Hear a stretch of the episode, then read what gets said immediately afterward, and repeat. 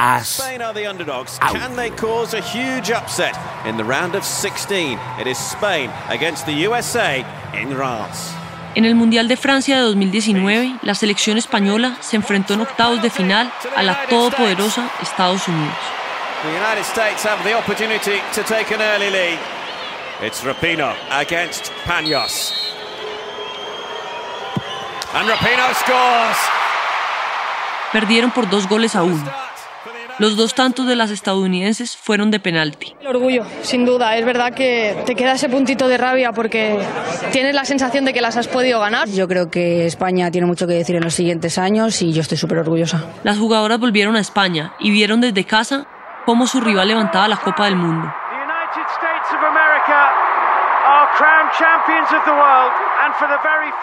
El fútbol femenino empezaba a crear una gran afición y la selección española había demostrado su potencial. Dos meses después de volver de aquel mundial, saltó la noticia. La capitana del equipo, Marta Torrejón, comunicó que abandonaba la selección con 29 años. Solo había jugado dos mundiales, pero dijo sentir que era el momento de dar un paso al lado. La jugadora colgaba las botas con España y se centraba en su equipo, el Barça, y en su segunda carrera, geografía e historia. Sigue Marta Griñán. Creo que Marta Torrejón seguía teniendo nivel para estar en la selección española. Bueno, lo, ha demostrado sobradamente, desde luego, porque siguió jugando en el, en el Barcelona. Pero, pero el hecho de dejar la selección española, no sé cuánto de, peso tenía real sus estudios y su vida a la frustración de no poder mm, obtener los resultados que sí que obtenía a nivel de club, a nivel deportivo. Tras 12 años, Marta Torrejón cerraba su etapa con la camiseta roja. Con 90 partidos oficiales disputados, era entonces la jugadora con más internacionalidades en la historia de la selección española. Un logro que ahora lleva el nombre de Alexia Putellas. Entender el fútbol femenino mundial sería imposible sin ella.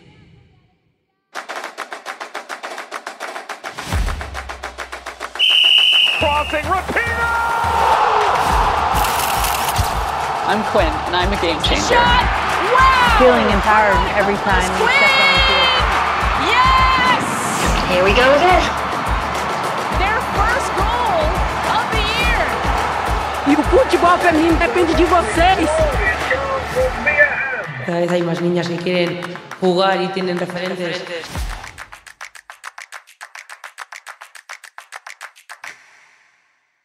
Capítulo 6. España. De la clandestinidad a la capitana Marta Torrejón. Soy Nicole Regnier, fui futbolista profesional hasta 2021.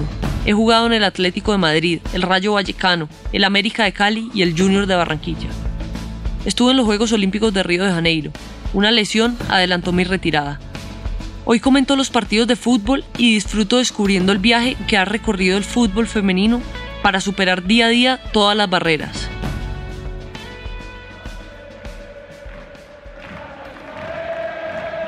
Marta Torrejón se crió en las gradas de los estadios de fútbol. Su padre, su hermano y sus tíos eran futbolistas profesionales. Con cuatro años ya le pidió a su madre que le apuntara a algún equipo, pero su madre, que ya tenía su hijo mayor practicando este deporte, decidió esperar algunos años. Marta solo pudo esperar tres. Un profesor de su colegio de Mataró, en Barcelona, le invitó a unirse al equipo de fútbol. Ella tenía siete años y dijo que sí sin consultar a su madre.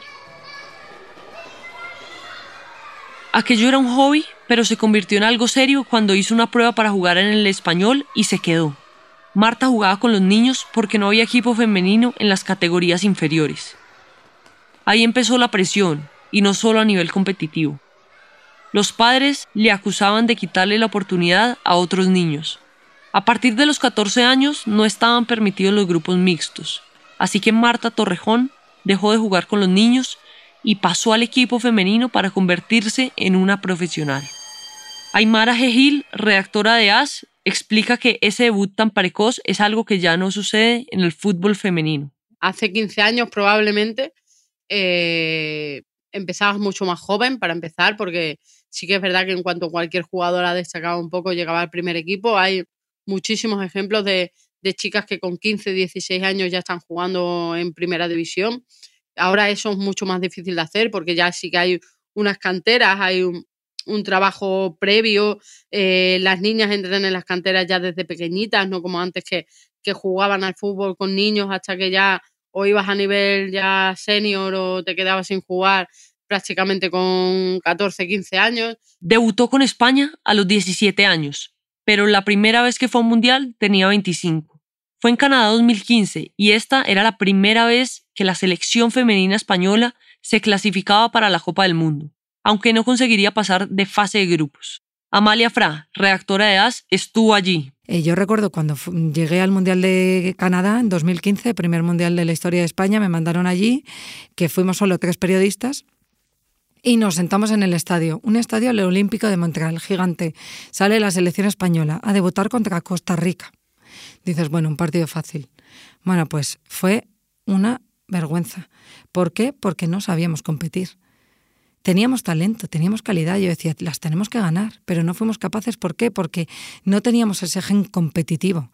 Los clubes no tenían ese gen competitivo, no competían. La liga eh, no era profesional. Eh, eran pachangas todos los fines de semana.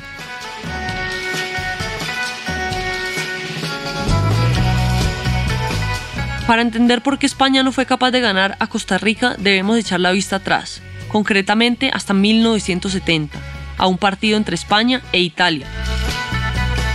Aunque por aquel entonces la selección española no existía como tal porque no tenía el respaldo de la federación. Sigue Aymara G. Gil. Aquella selección de olvidadas que, nunca se reconocieron, que de hecho cuentan que, cuando fueron a empezar a jugar el, el partido eh, les prohibieron tocar el himno, sé que sonara el himno porque decían que no estaban reconocidas por la Federación Española y que no podían eh, escuchar el himno y, y tampoco podían llevar el escudo de la Federación ni de España en las camisetas.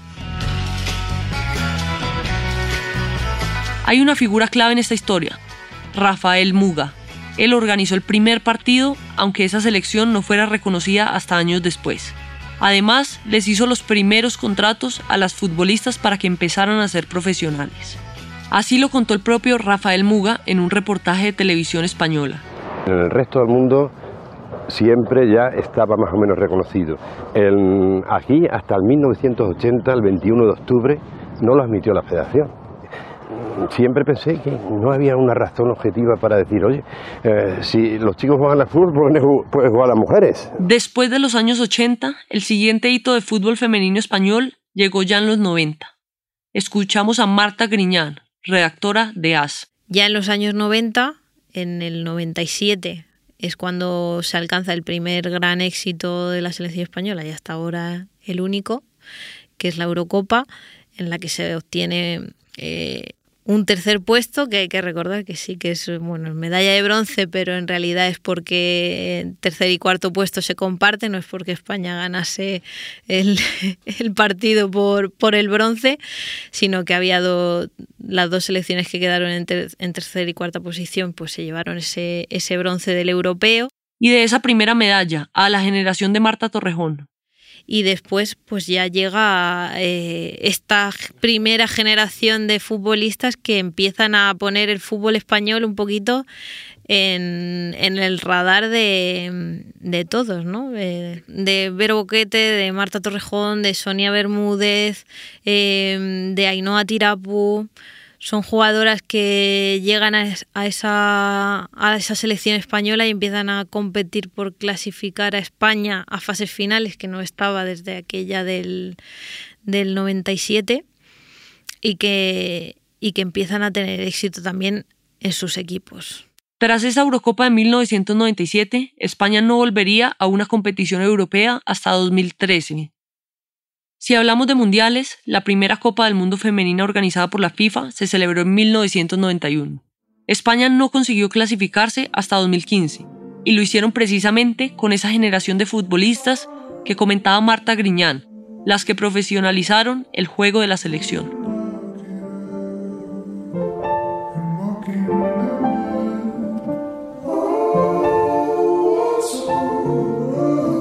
Hemos hablado que esta etapa es eh, para nosotras ha terminado, que creemos que es el fin de un ciclo. al final eh, llevamos mucho tiempo, muchas aquí y, y bueno, que creemos que, que un cambio nos vendría bien.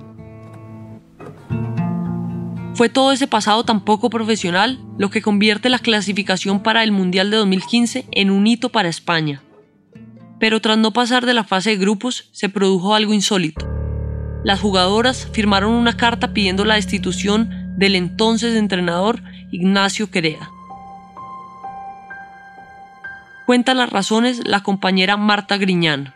Las futbolistas piden la destitución de Ignacio Quereda, que es un seleccionador que lleva pues 30 años en el cargo y que no había obtenido pues ningún mérito deportivo más allá de esta clasificación que ellas consideraban que venían más impulsada por el propia por la propia generación de futbolistas a que entrena que por tener una preparación importante para, para ello. La petición estuvo rodeada de polémica porque las jugadoras se quejaron del trato denigrante por parte del seleccionador. La propia Marta Torrejón contó su caso en el programa Espejo Público de Antena 3. Te- yo te voy a explicar mi experiencia personal porque además es, es más reciente. A ver, Marta, y, cuéntanos. y seguro que lo habréis oído porque ha, porque ha salido el tema de, de que sobran 7 kilos. Sí. Yo, yo, fui la, yo fui la del comentario, yo est- estaba entrenando.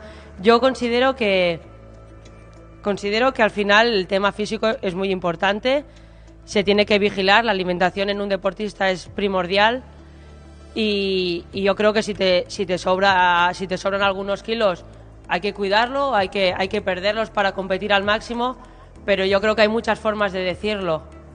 Y no, y no creo que, que en un entrenamiento delante de todo el mundo, haciendo un ejercicio, el comentario de te sobran 7 kilos, creo No, que es- no creo que sea el más es, adecuado. es un comentario impropio, pero, a pero, mí- a pero mí- a en, mí, en un campo lo- de fútbol. La federación respaldó al entrenador, que finalmente acabó dimitiendo.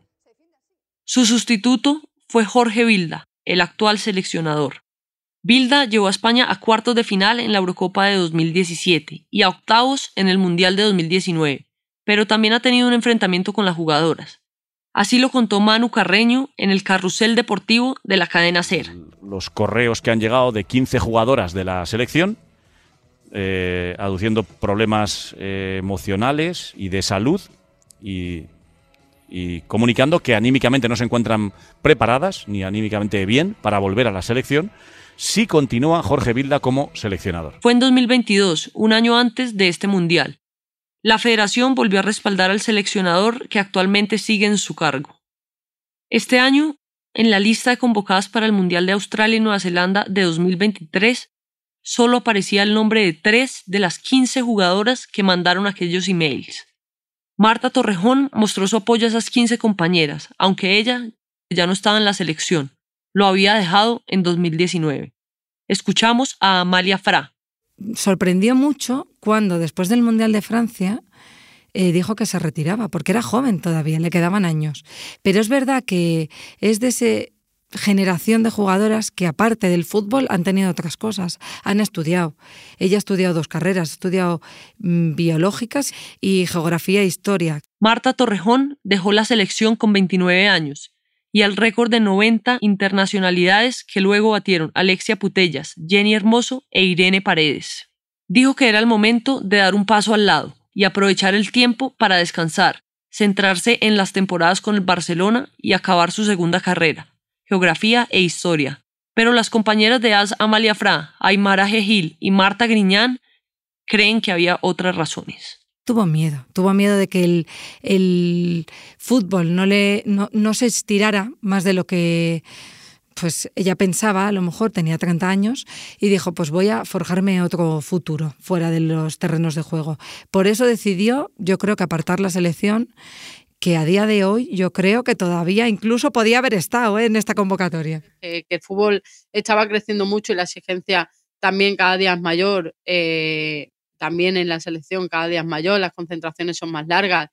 Y yo creo que, que vio el momento de dar un paso al lado, más viendo la, la generación que venía detrás, que, que, sin duda iba a poder coger ese sitio con calidad y, haciendo las cosas bien.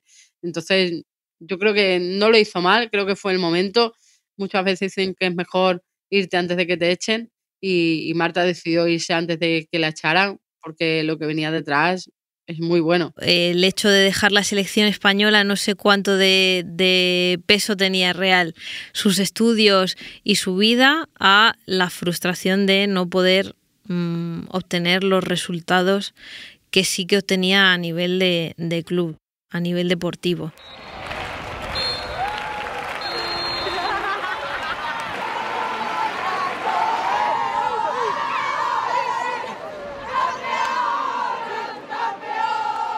Antes de hablar de la historia de la selección española, habíamos dejado a Marta en el Real Club Deportivo Español, donde entró en 2004 y estuvo hasta 2013. En esos 12 años ganó una liga y cuatro Copas de la Reina. En 2013 fichó por el Barcelona, donde juega actualmente.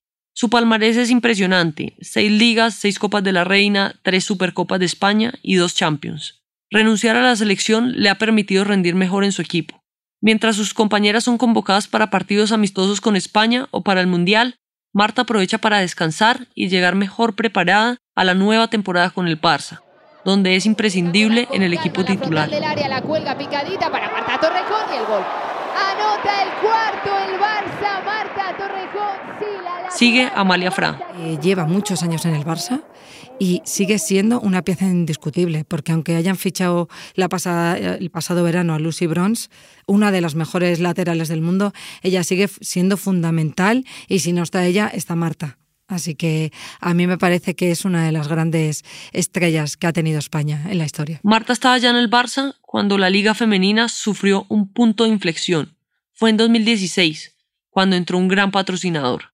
Llegó por primera vez una inversión importante y las jugadoras pudieron tener acceso a mejores condiciones, mejores contratos, como nos cuenta Amalia cuando mm, entrenaban las jugadoras del Barça a última hora, cuando les dejaban los campos libres, todas las categorías masculinas, digo, entrenaban, eran las últimas que entrenaban, con los focos ahí a las 12 de la noche casi. Eh, ahora a tener todo, tener sus propios campos, sus propios servicios médicos, su, su, propio gimnasio. Es que el fútbol femenino ha cambiado brutalmente. Marta Torrejón ya es una de las futbolistas veteranas. La nueva generación pisa fuerte. Ahí están, por ejemplo, Aitana Bonmati o Alexia Putellas, la reina del fútbol mundial con dos balones de oro a sus espaldas. Esta nueva generación disfruta de mejores condiciones gracias a que pelearon futbolistas como Marta, muy consciente del cambio que ha dado el fútbol femenino. ¡Qué calidad que tiene la capitana del Barça! La grada reniega, no se puede creer por dónde ha metido el balón Alexia. Así lo contaba en el carrusel deportivo de la cadena SER. La verdad que al principio juegas como juego de niños, ¿no? Como uh -huh. hobby, porque te gusta. Evidentemente, cuando yo empecé y entré en el fútbol femenino, ni me podía imaginar que podíamos llegar a, a este nivel y la verdad que muy contenta y orgullosa de la evolución que, que, que he visto, ¿no? Que he podido vivir y, y, sentir en mis carnes y como te digo, que esto siga por adelante, que, que, el camino todavía sea más fácil para las niñas que vienen, que yo creo que es importante y, y que sigamos hacia adelante.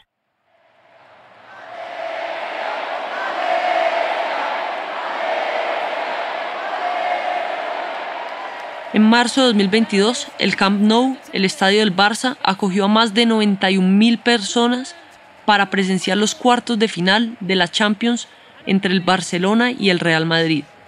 Es el mayor número de espectadores que jamás haya acogido un estadio del mundo en un partido de fútbol femenino. Marta Torrejón fue testigo de esas gradas llenas y también tiene parte de culpa, como nos cuenta Imara. Y Marta ha sido de esa generación que, que ha conseguido que, la gente se empezara a enganchar al fútbol femenino.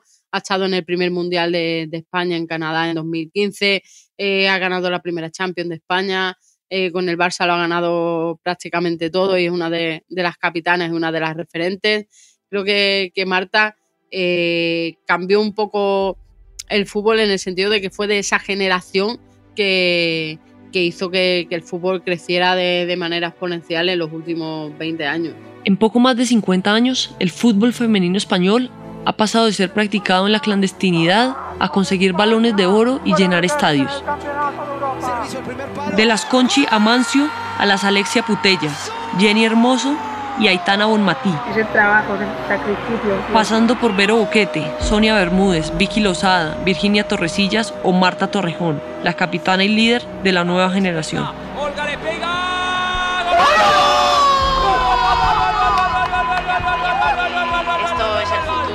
Futuro, el futuro es el fútbol femenino y hoy lo estamos viendo y yo me siento súper orgullosa de que haya muchísimas niñas que se fijen ahora en lo que estamos haciendo porque esto es increíble y para ellas puede serlo mucho más.